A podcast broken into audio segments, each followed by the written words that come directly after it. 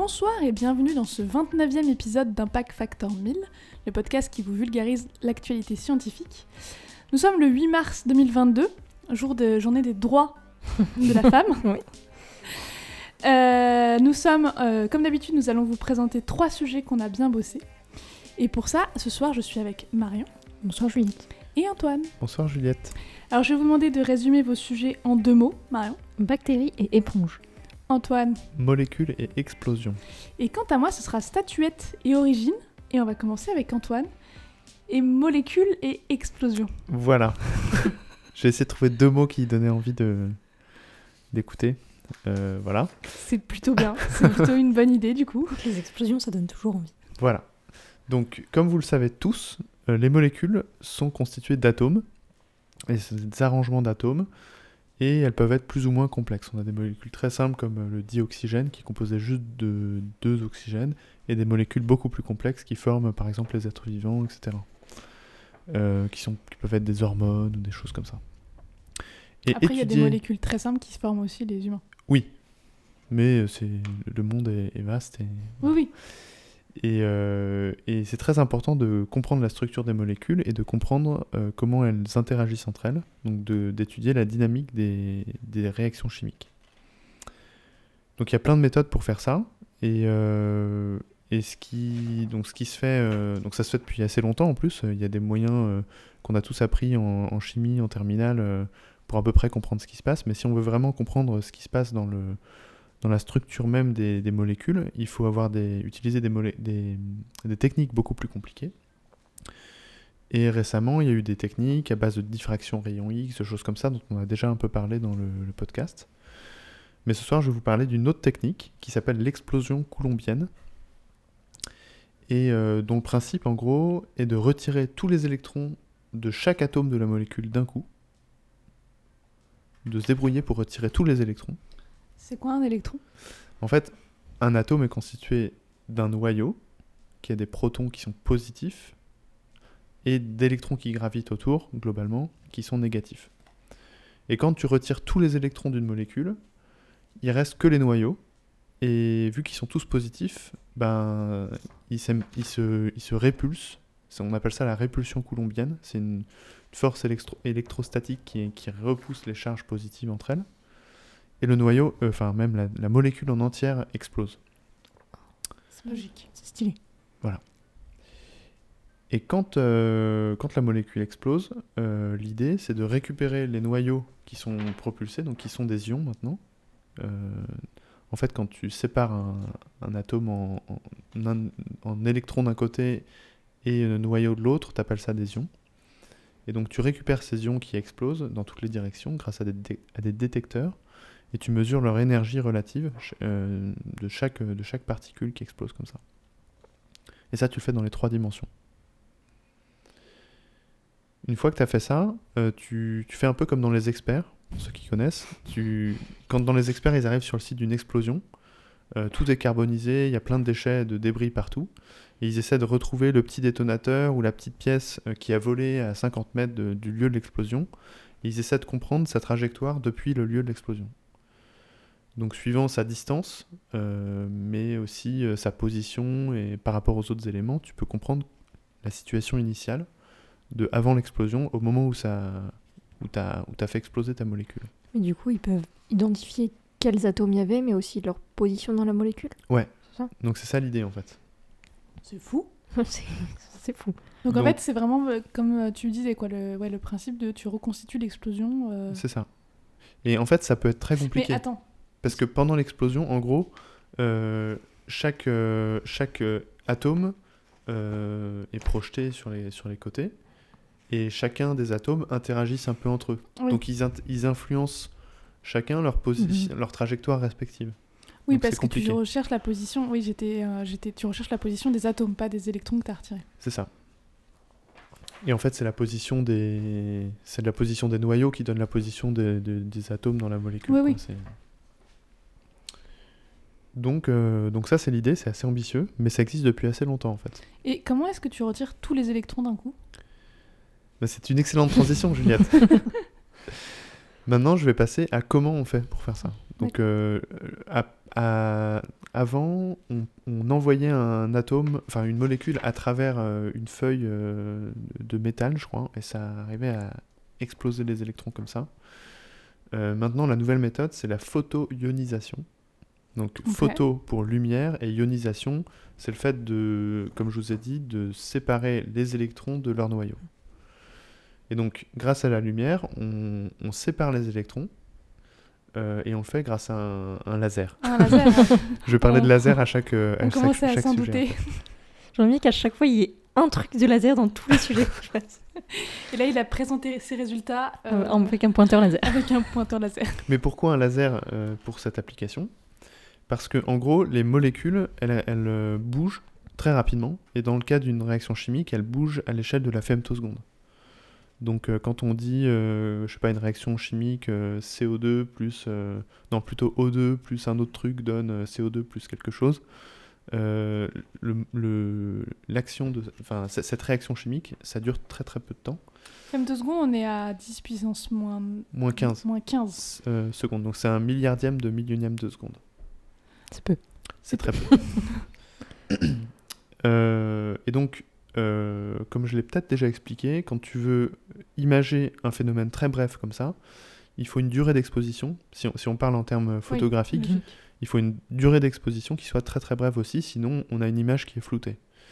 Et du coup, euh, pour cette raison, on a besoin d'un d'un flash de lumière très bref pour éclairer le- ce qu'on observe.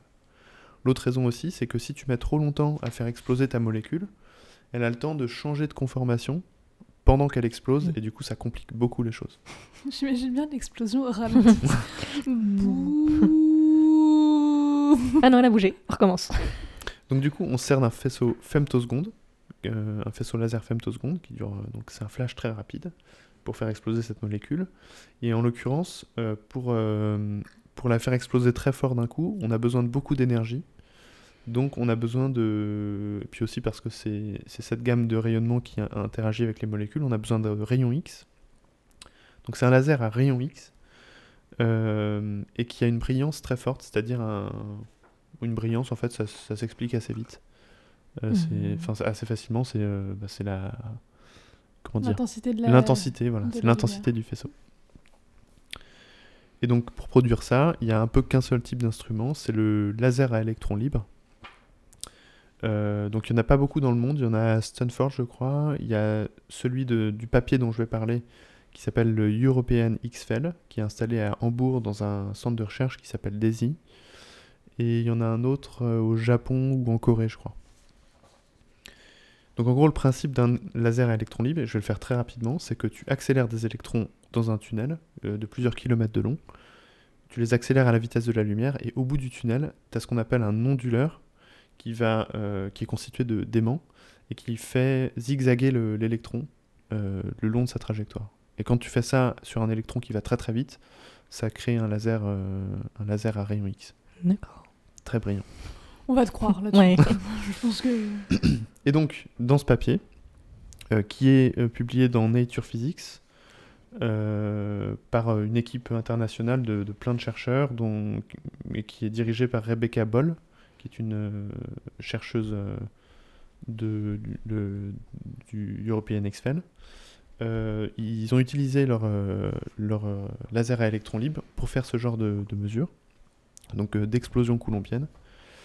Et ils ont essayé, pour prouver le concept, de, de faire une image de la 2-iodopyridine et de la 2-iodopyrazine, qui sont deux molécules plutôt complexes euh, et qui, qui, sont, qui constituent une bonne preuve de fonctionnement. En fait, si tu arrives à, à imager une molécule aussi complexe, globalement, tu peux commencer à répondre à des besoins de clients euh, qui ont, qui ont besoin D'imager, euh, leurs euh, leurs molécules dans leurs applications. Et là, on revient un peu sur ce dont on parlait la dernière fois, c'est que là, on va travailler sur des molécules dont on connaît déjà la structure pour Un peu, ouais. connaître, pour savoir si l'instrument est bon. Donc, euh, donc en gros, ce résultat, donc euh, il y a les images dans l'article, euh, il y a aussi le, le- les- la méthode et le- les explications physiques. Euh, Donc là, ce qu'on voit images. sur, sur les images que- qu'on voit, c'est Ouais. vraiment la localisation des molécules, des, des atomes dans la molécule? C'est ça. Parce que Ouais. en fait, Ah ouais. euh, une fois que tu as, récupéré ton ton, tes vitesses de, de- de particules, etc., avec tes détecteurs, tu as un algorithme qui va faire ce travail des experts de retrouver la forme initiale de la molécule. Qui va rembobiner euh, ce qui s'est passé. Donc ça, c'est un- une première étape pour faire un film de réaction chimique euh, et, de, et pour mieux comprendre la dynamique euh, moléculaire pendant les réactions chimiques. Ça n'a jamais été fait à cette, euh, avec cette netteté et cette complexité. Donc ce que les chercheurs expliquent, c'est qu'il y a beaucoup de chemin à faire encore pour euh, améliorer le, le dispositif, faire plein de tests avec différentes couleurs de laser, euh, des mesures euh, plus compliquées, euh, voire des, des niveaux d'io- d'ionisation de choses que je n'ai pas totalement compris. Mais euh, c'est très intéressant. Ouais, parce que tu parlais de molécules complexes tout à l'heure. Il faut voir que des molécules comme des protéines, donc là on va être sur des très très grosses molécules, plus ou moins grosses en fonction de la protéine, mais qui peuvent être très très grosses, on n'a pas de méthode pour connaître leur, euh, leur structure Euh, et on calcule ouais, leur potentielle structure. Les protéines, tu peux aussi les mesurer par diffraction rayon X en les cristallisant tu peux, mais c'est beaucoup moins précis. Ouais, c'est ça. Et puis tu mesures pas la, la dynamique euh, Oui. des, des réactions, je crois. Ouais. C'est un peu ça aussi la différence. Si je me trompe pas. Si je me trompe, il faut faire un commentaire dans le, dans le podcast. Mais normalement, on doit pas être trop loin de la réalité. Donc voilà, j'ai trouvé ça très enfin je m'auto j'ai trouvé l'article très intéressant. c'est vrai que c'était très intéressant. C'est vrai. Eh ben merci beaucoup. Marion, si tu as des questions. J'ai pas de euh, questions. t'es- T'es sûre sur euh, les colombiennes euh, Si, j'ai une question en vrai. Ah Ah. Eh, Je le savais, hein Qu'est-ce que ça changerait la couleur du laser? T'as parlé de changer la couleur du laser. Euh, je crois que dans ces cas-là, tu peux C'est plus joli. tu peux exciter euh, certains, certaines parties de la molécule et euh, Mhm. par des manips où tu récupères la. Je sais plus exactement si tu récupères la fluorescence ou si Mhm. tu, ça change quelque chose dans la, la conformation des, des, des- des atomes dans la molécule, mais en gros, Mhm. tu apprends plus de choses. D'accord. en gros, ça sert En à quelque apportant, chose. un, en apportant un signal d'excitation avant la réaction chimique. Ok. Voilà. Ok. N'hésitez pas à écouter cette première partie euh, au ralenti, euh, car c'était bien complexe. Mais maintenant, je vais me tourner vers toi, Marion. Bonsoir. Bonsoir. Euh, tu vas nous parler de bactéries et d'éponges. Exactement. Exactement, c'est. Exactement. hein ouais, c'est bien ça. Eh ben, on t'écoute. Donc effectivement, je vais vous parler de bactéries et d'éponges. Donc déjà, une bactérie, c'est un organisme unicellulaire, donc qui est constitué d'une seule cellule. Il en existe plusieurs grandes familles, et parmi ces, à l'intérieur de ces grandes familles, on estime le nombre d'espèces à plusieurs milliards. Donc c'est une grosse, grosse diversité de bactéries. Et vous avez déjà peut-être entendu parler de communautés microbiennes. Donc ce qu'on appelle communément un microbe, en vrai, ça peut être soit des bactéries, soit des champignons, soit des virus. En gros, tout ce qui peut un peu nous rendre malades. Mais ici, on va s'intéresser plus particulièrement aux bactéries et donc aux communautés microbiennes de bactéries. Donc, Donc, communauté bactérienne. Ouais, mais ils appellent ça communauté microbienne. D'accord. Pourquoi? Je sais pas. En plus, je trouve que microbe, c'est vraiment le, le mot qui fait le moins professionnel Oui, en bio. oui, mais ça s'appelle comme ça. Donc les communautés microbiennes, elles sont essentielles pour euh, beaucoup de choses. Ça peut être par exemple euh, la santé humaine avec le microbiote intestinal. Ça peut être de la géothermie où il y a des bactéries qui vont permettre euh, par exemple de, de faire fonctionner des, les cheminées sous-marines par exemple. Normal. Et donc une communauté euh, bactérienne ou microbienne, elle est définie par les espèces qui la composent et par l'abondance de chacune de ces espèces. Et euh, cette communauté, elle va être dynamique et elle va être modulée par différents paramètres qui peuvent être des paramètres internes, ça va être par exemple euh, les taux de vie et de mort des différentes espèces, ou alors les interactions entre ces différentes espèces de bactéries, et aussi par des facteurs externes, par exemple des facteurs écologiques. Et donc à l'intérieur même de ces communautés, on, re- on re- resserre encore, on trouve des communautés locales qui sont formées par un cloisonnement spatial. Donc en Mhm. gros, c'est qu'il y a des petits groupes de bactéries qui vont être séparés des autres par une cloison physique. Donc ça va être par Ah oui, exemple euh, des cavités entre des, par- des particules de sol, ça va, être, va séparé dans des gouttelettes ou dans des creux, ça peut être plein de choses. Et donc en revanche, ce qu'on ne sait pas, c'est comment euh, ce cloisonnement il modifie la dynamique de la communauté bactérienne dans son ensemble. Mais heureusement pour nous, euh, le 10 février dernier est paru euh, dans Nature Chemical Biology un article nommé Modulation de la dynamique des communautés microbiennes par cloisonnement spatial. Ah oui, donc c'est vraiment Oh, la réponse à ta vraiment question. sur, euh, Tu veux dire, c'est juste euh, pour comprendre comment chaque communauté interagit entre elles à travers les, les cloisons? Alors, C'est un peu ça l'idée? Non, c'est plus comment le fait qu'il y ait des communautés locales va changer la dynamique de la communauté microbienne dans son ensemble. D'accord. Ok, j'ai. Et donc c'est un article euh, donc de l'équipe de Feilan Wu, Wang Xinyi-A et Ling Chong Yu. Alors donc déjà euh, tu parlais de, co- de communication entre les différentes, euh, différentes communautés locales. Donc en fait il y a deux types de cloisonnement. Il y a un cloisonnement partiel lorsque les, communautés elles peuvent communiquer entre elles et un cloisonnement total donc quand c'est pas le cas, quand elles sont Mhm. vraiment séparées les unes des autres. Sur le cloisonnement partiel, elles peuvent communiquer, mais elles peuvent pas se déplacer, enfin, elles peuvent pas se, regrou- se re- retrouver, c'est ça? Je sais pas exactement parce que là il s'intéresse vraiment à un cloisonnement complet. Ok, donc de toute façon, Donc, j'en j'ai- fiche. voilà. Donc ta question n'a pas de sens. dans ce sujet. Donc, donc ce qu'il dit, c'est que le cloisonnement, forcément, il va réduire le nombre d'espèces qui interagissent entre elles et le nombre d'interactions. Logique. Et qu'en plus, ces interactions, vont changer selon quelles espèces se trouvent dans la même communauté. Donc par exemple, si euh, vous prenez, je sais pas, euh, votre ville et que vous répartissez les gens dans des pièces fermées, forcément, vous allez vous retrouver avec des personnes que vous aimez bien, des personnes que vous détestez, ou des personnes qui vous sont indifférentes, ou alors un mélange de tout ça.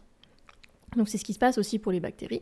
Et donc il y a des bactéries qui vont s'entraider, ce qu'on va appeler des interactions positives, et au contraire des bactéries qui vont être néfastes les unes pour les autres, donc ça va être des interactions négatives.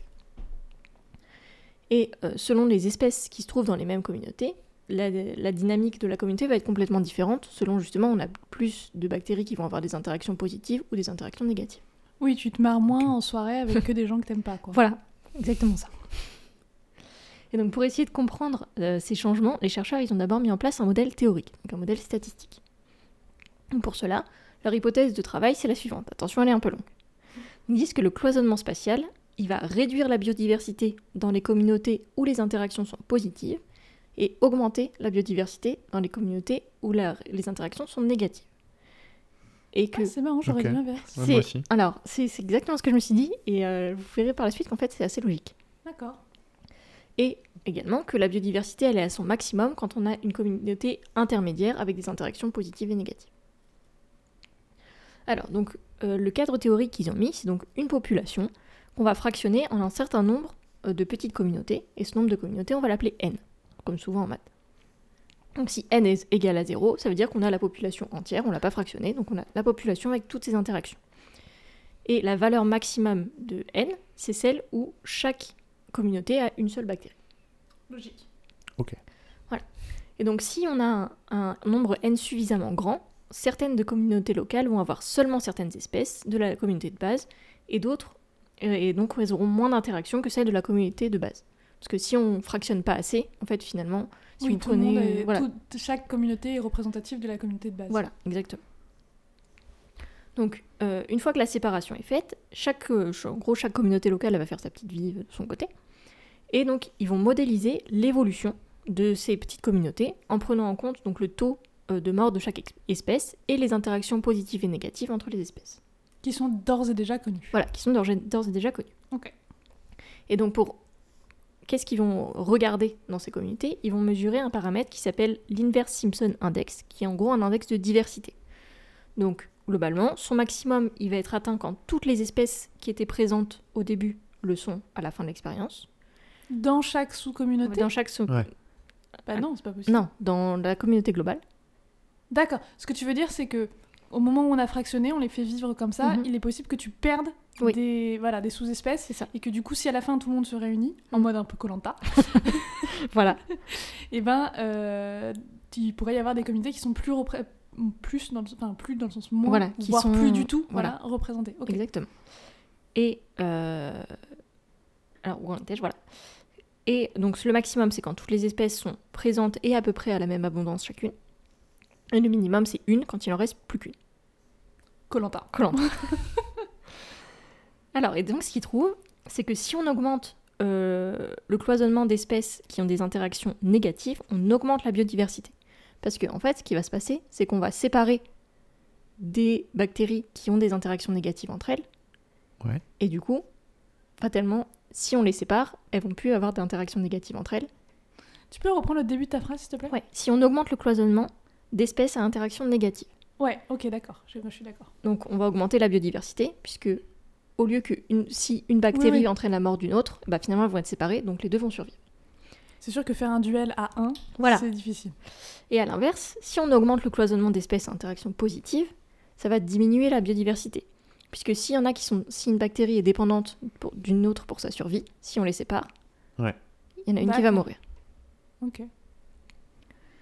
Donc, et ce qu'ils disent, c'est que le mieux, c'est d'avoir des communautés locales où à la fois il y a de la coopération et de la compétition. Comme ça, tout le monde est content. Ok. Et donc, les, donc ce qu'ils expliquent, c'est que d'une part, euh, les espèces qui sont euh, soit supprimées par des, actions nég- des interactions négatives, soit dépendantes d'interactions positives, elles vont mourir. Et du coup, on va garder que celles qui survivent correctement dans chaque communauté. Mais à l'échelle de l'ensemble de la communauté, de la communauté de base, finalement, tout le monde va survivre dans au moins une communauté. Oui. Alors, Oui, donc du coup, la biodiversité est plutôt bonne. voilà, donc la Bah, biodiversité si est tu plutôt bonne. sépares des communautés qui sont dépendantes les unes des autres, les deux parties de ces co- les deux communautés vont mourir. Oui, mais comme tu fais plein de communautés différentes, tu vas forcément avoir une communauté Ou elles sont ensemble. où elles sont ensemble. Ok, je suis Donc tu vas maintenir la- cette biodiversité. Donc Hmm. ça c'était donc le modèle statistique qu'ils ont fait et ils ont du coup validé ce modèle. Donc pour ça ils ont utilisé trois souches de bactéries qui sont appelées 1, 2 et 3.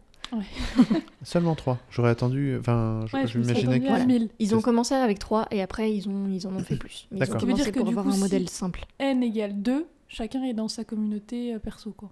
Bah, après ils ont trois souches de bactéries mais euh, chaque ba- enfin trois espèces de bactéries mais chacune est représentée par plein d'individus. Ah d'accord, ok. Donc dans ces trois souches de bactéries, euh, la numéro 1 a une interaction avec la numéro 2, Ok, une interaction négative. Donc ça veut Mhm. dire que la présence de la 1 tue la numéro 2. ok. Et à l'inverse, la numéro 1 a une interaction positive avec la numéro 3, donc elle permet sa survie. Ok. Donc ça veut dire que la numéro 3, s'il n'y a pas la 2, elle meurt. Voilà. Et la numéro 2, s'il y a la 1, elle meurt. Exactement. Le plan de table, c'est... C'est compliqué pour les mariages. hein. Alors, donc, donc ces bactéries, ils ont pris, ils ont fait des grosses cultures, donc soit de 1 plus 2, soit de 1 plus 3. Et euh, ils les ont répartis dans des plaques qui ont soit 6, 6 puits, ou alors 24, 96, 384 ou 1536 puits. Alors pour les gens qui se demandent pourquoi ces chiffres-là, c'est en fait c'est commercial, c'est Ouais. qu'elles sont vendues euh, selon ces différents modèles, euh, les plaques. Et euh, donc, effectivement, ils valident leur modèle statistique en euh, disant qu'il y avait plus de maintien de la, de la biodiversité de la paire, entre guillemets, 1-2, que celle de la paire 1-3. D'accord, logique. Et surtout, ce qu'ils voient aussi, c'est que trop de cloisonnement tue le cloisonnement. C'est-à-dire que euh, il y a, dans l'article de vulgarisation dans Science, de Science News que j'ai trouvé, il y a une image que j'ai bien aimée, qui explique qu'en gros, c'est comme si on avait des bactéries sociales et des bactéries peu sociales. Si on divise la population, une grosse population de bactéries en 6, finalement, il y a probablement des bactéries sociales et des bactéries pas sociales dans les 6 puits. Ouais, Donc bah, les bactéries sociales, elles vont être contentes, mais les pas sociales, elles vont être moins contentes et elles vont mourir. ouais. Ensuite, si on divise en 1536, le problème c'est que cette fois-ci, on va avoir des sociales qui se retrouvent que avec des pas sociales, et euh, bah, Ah, c'est elles qui vont mourir. Ouais. Alors que si on divise par exemple en 384, là on va avoir euh, certaines pièces, par exemple, si on, si on rapporte ça à des pièces, certaines pièces qui vont avoir des bactéries sociales, certaines qui vont avoir des bactéries pas sociales, et du coup tout le monde est content finalement. Ouais, Donc il faut pas non plus trop fractionner, parce que sinon euh, on perd, on perd l'intérêt. prenez-en de la graine pour vos tables euh, de mariage. Voilà. Donc, euh, pas trop. si on fait 96 tables, non, c'est pas cool. Bah, c'est Pas une vraie remarque. hein. Je veux dire, Ouais. euh, c'est. Ouais. Pas 6 mais pas Frère, 1536 tables non plus. Bah, déjà, 1536 en- invités. Ouais, ça fait un Ça gros fait mariage. un Hein. Gros mariage. Après, je vais faire des tables vides, Oui. tu vois. Mais c'est beaucoup d'argent perdu. Il faut connaître beaucoup de gens. Je suis pas sûre de connaître 1536 personnes. 1536 personnes que tu as envie d'inviter Oui, voilà, c'est ça. en plus. Et surtout, il faut accepter qu'une partie d'entre elles meurt euh, parce que Oui. Parce que, oui. oui, bon. c'est un peu violent comme mariage. Oui. Voilà, ok. Voilà. Bah, je trouve que c'est t'as t'as terminé Non, bah, j'ai presque terminé. Vas-y. Parce qu'après, effectivement, comme vous le disiez, ils font d'autres expériences en augmentant le nombre de bactéries. Donc ils, vont à- ils montent à 4 47 puis 94, je crois. Ah oui. Donc euh, je vais pas le détailler là parce que c'est pas. euh, c'est un peu la même chose. Ils ont d'autres découvertes, mais euh, je vais pas rentrer dans les détails. Et ils ont découvert aussi que euh, le mieux, c'est d'avoir des communautés de tailles différentes. C'est-à-dire que Ah. là, euh, sur les euh, 1500 1536 ou 384, euh, c'était des communautés de même taille. Ils Ouais. ont mis la même quantité dans tous les puits de leur plaque. En fait, ils disent que le, le plus intéressant, c'est d'avoir des communautés de tailles différentes et que c'est là qu'on a vraiment un- une meilleure balance entre euh, la, la mort et la, le, Ouais. le- Mm. La Le mort de son- voilà, la mort de certaines espèces et la survie, et du coup la meilleure biodiversité. Ok. Et donc, qu'est-ce finalement qui a beaucoup de trous de tailles différentes, qui est en contact avec beaucoup de J'ai bactéries dire le gruyère et après je me suis dit, attends, il y avait un autre mot dans le. Les éponges. Les éponges. Effectivement, donc c'est pour Ah ça ouais, que les éponges, c'est vraiment merde. the place to be pour la diversité bactérienne. Et Ah donc, ouais. heureusement, la plupart des bactéries euh, qu'on a, euh, qu'on trouve dans notre cuisine, elles sont pas dangereuses.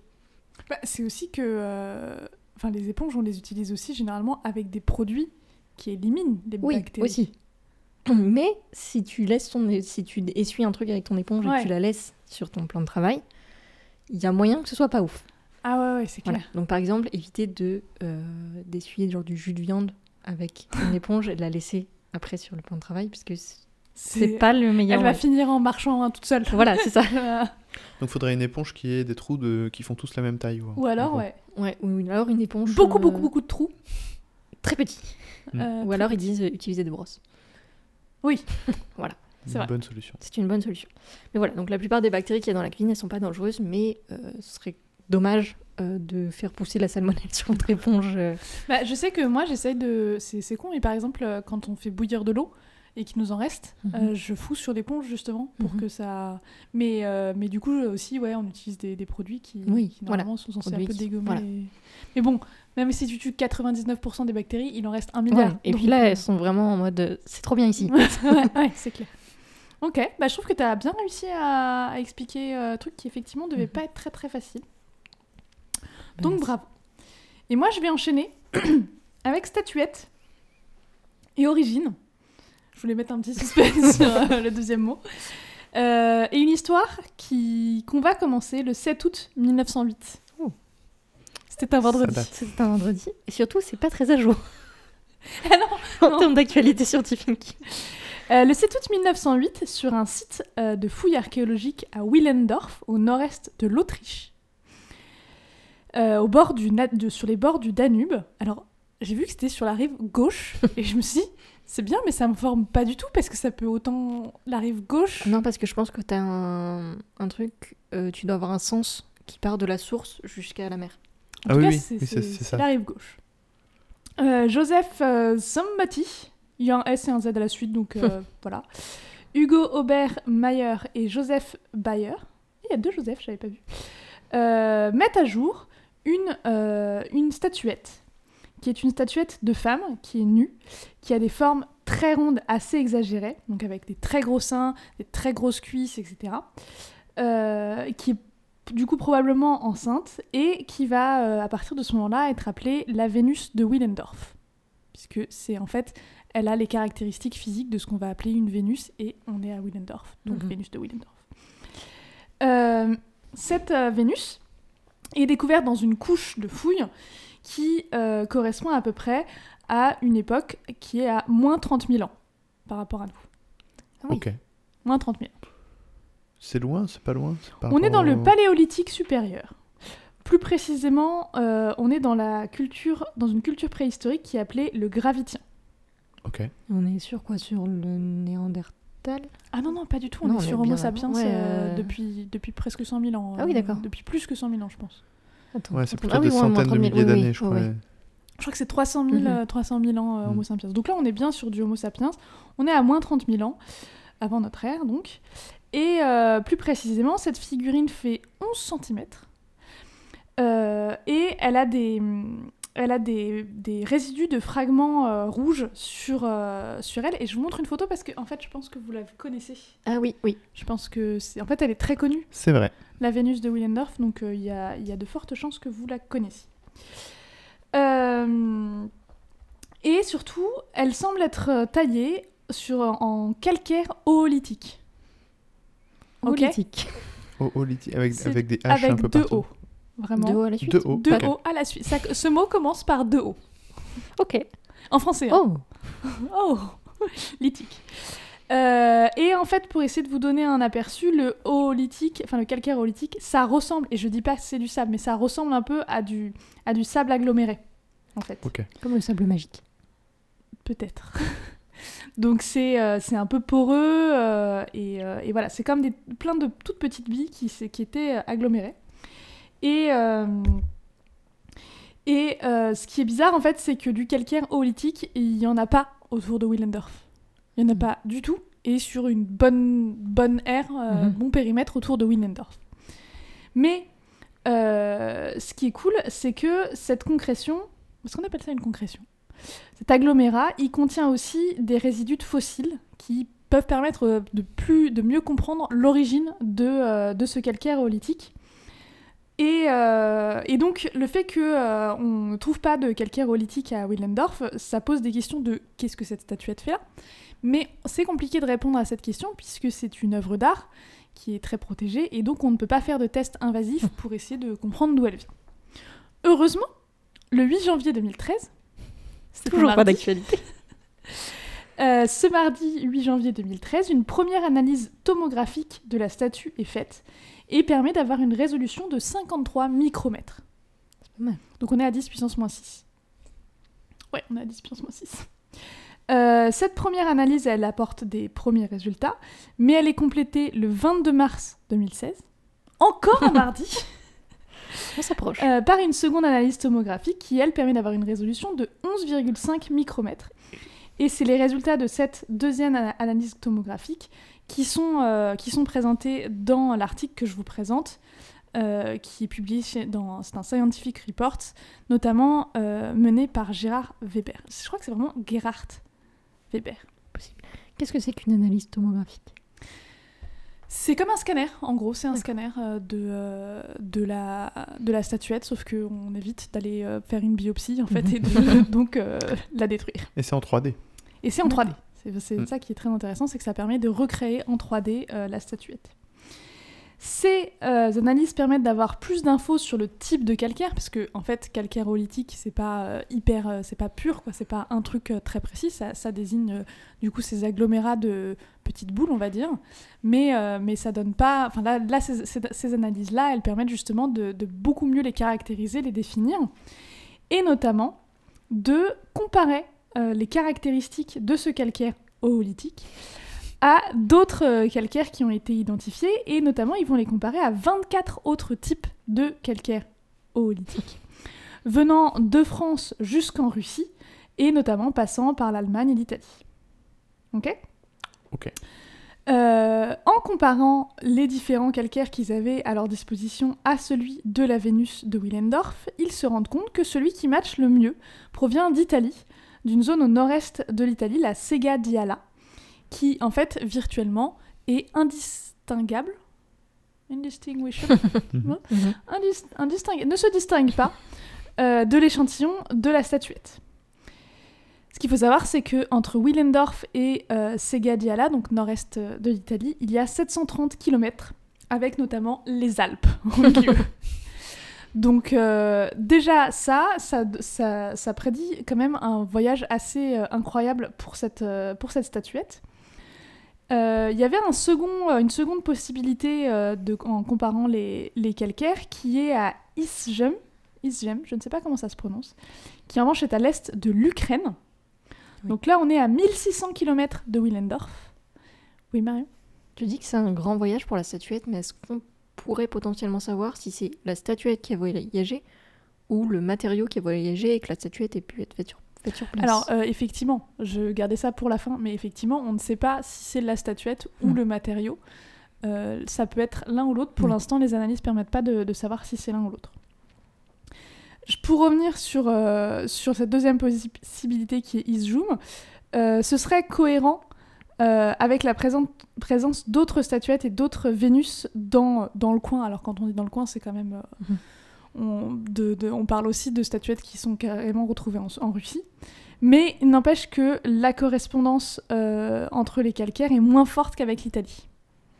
Donc les deux possibilités sont à s'étudier.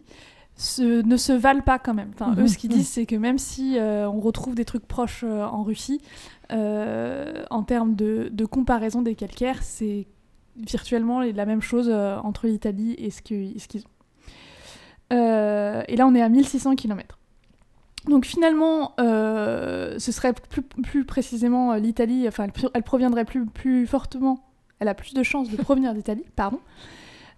Finalement, que ce soit depuis l'Italie ou l'Ukraine, la découverte de cette statuette en Autriche montre qu'elle a beaucoup voyagé, que soit effectivement, comme tu disais, la statuette, soit le matériau d'origine a beaucoup euh, voyagé, et fait preuve soit de transmission de, euh, de l'objet, peut-être de commerce, mais je ne sais pas si à cette époque-là on, on parle déjà de commerce, ou euh, de déplacement d'individus, des individus du gravitien, du coup, comme je disais tout à l'heure. Mais et en tout cas, ça c'est cohérent avec le fait qu'on est dans une période climatologique très instable et que du coup les populations sont assez amenées à se déplacer pour trouver de nouvelles zones de chasse, de nouvelles, euh, de nouvelles zones euh, pour se cacher en fait, pour survivre.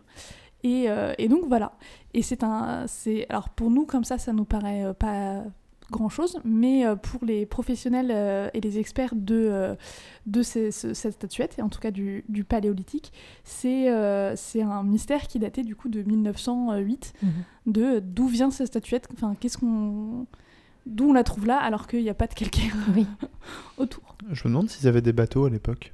Si euh, ils auraient pu remonter le, Danube. euh, C'est possible, Je sais pas s'il y avait des bateaux. mais je pense pas que le Danube fasse euh, Italie. euh, Enfin, tu vois, je sais pas s'il y a une voie maritime qui fasse. Non, mais je crois que ça va pas très loin de l'Ukraine. C'est Gadiala. Ah ouais, Mm. donc toi, ce que... Ah oui, tu veux dire si c'est la, si c'est la localisation en, en Ukraine Ouais, Je sais je sais pas. pas. Parce que le Danube. Eux, il ils en parlent pas.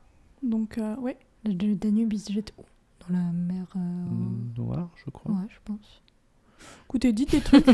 On Moi, va regarder une carte. On hein. regardera. On n'a peut-être pas assez regardé de carte de, de ce coin-là. euh. Mais en tout cas, euh, qu'est-ce qu'on fait si justement on a envie de se déplacer? Qu'on aime bien les sciences et qu'on aime bien sortir, Marion? Bonsoir. Bonsoir Euh, alors, si on aime les sciences et qu'on a envie ou pas de se déplacer d'ailleurs, parce que j'ai plusieurs choses à vous proposer. Alors déjà, euh, en ce moment, il y a les finales locales de ma thèse en 180 secondes. D'accord. Donc ma thèse en 180 secondes, comme son nom l'indique, ce sont euh, des doctorants ou des jeunes docteurs qui présentent euh, en 3 minutes leur thèse. Donc c'est des doctorants de tous horizons. Donc ça peut être de la biologie, de la physique, même des... Je suis pas, je suis pas sûre que ce soit obligé que ce soit des sciences d'ailleurs. Oui, je crois qu'il y a de. Bah, je connais quelqu'un qui a fait une thèse en théologie et qui a fait ma, science- voilà. ma thèse en 180 secondes. Donc voilà, plein de, plein de thèses qui sont donc présentées en 3 minutes et surtout vulgarisées en 3 minutes. Et euh, donc en ce moment, c'est le... il y a des finales locales partout, donc il suffit que vous regardiez à côté de chez vous et il y en a probablement. Donc en plus en ce moment, ils les font, il y a beaucoup de, de localités qui les font également en visio. Donc si vous voulez juste regarder, ça peut être pas mal et vous pouvez voter pour euh, désigner euh, la personne qui ira en finale nationale euh, de votre localité. Donc voilà. Stylé. C'est stylé. Sinon, je peux vous proposer également une conférence qui s'appelle Le rêve, passage entre deux mondes, euh, donc qui est le jeudi 17 mars à 14h30 à l'audit- à l'auditorium de la Cité des Sciences et de l'Industrie de Paris, et qui est aussi retransmise en visio, en direct. Et euh, donc qui est faite avec un médecin du sommeil, un historien de l'art, un artiste, et je l'ai pas noté là, mais je crois qu'il y a un neuroscientifique aussi. Et donc sur justement le rêve, euh, donc le côté scientifique du rêve, mais également euh, tout ce tout ce qui en a découlé en termes artistiques, euh, Ouais. ce qui est quand même pas mal de choses, je pense. Donc voilà, le 17 mars à 14h30. Euh, sinon, je peux vous proposer un escape game. Donc c'est l'Institut Imagine. Donc l'Institut Imagine, c'est un institut à Paris qui travaille sur les maladies génétiques, qui propose un escape game qu'ils ont appelé Escape Gen, Ouais, c'est pas mal. Et euh, qui propose de se mettre dans la peau d'un chercheur pendant une heure. Et donc pour aller du diagnostic du patient, enfin même des symptômes du patient, jusqu'à un diagnostic génétique, qu'est-ce qui se passe? Ok. Ah ouais, c'est bien.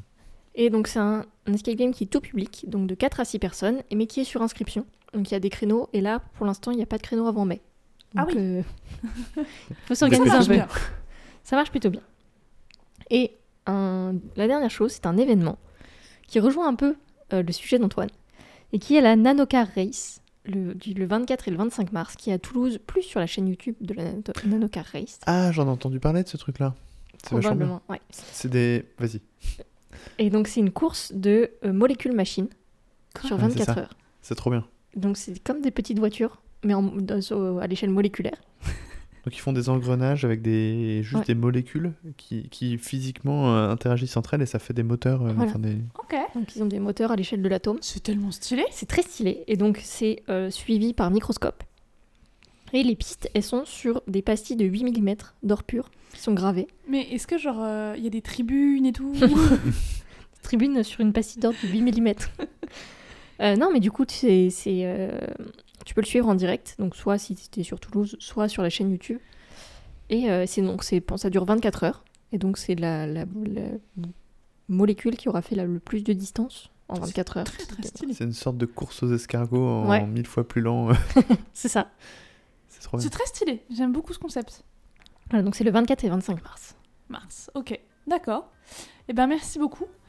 Euh, comme d'habitude, les sources de tout ce dont on vous a parlé sont disponibles dans la description euh, de l'épisode.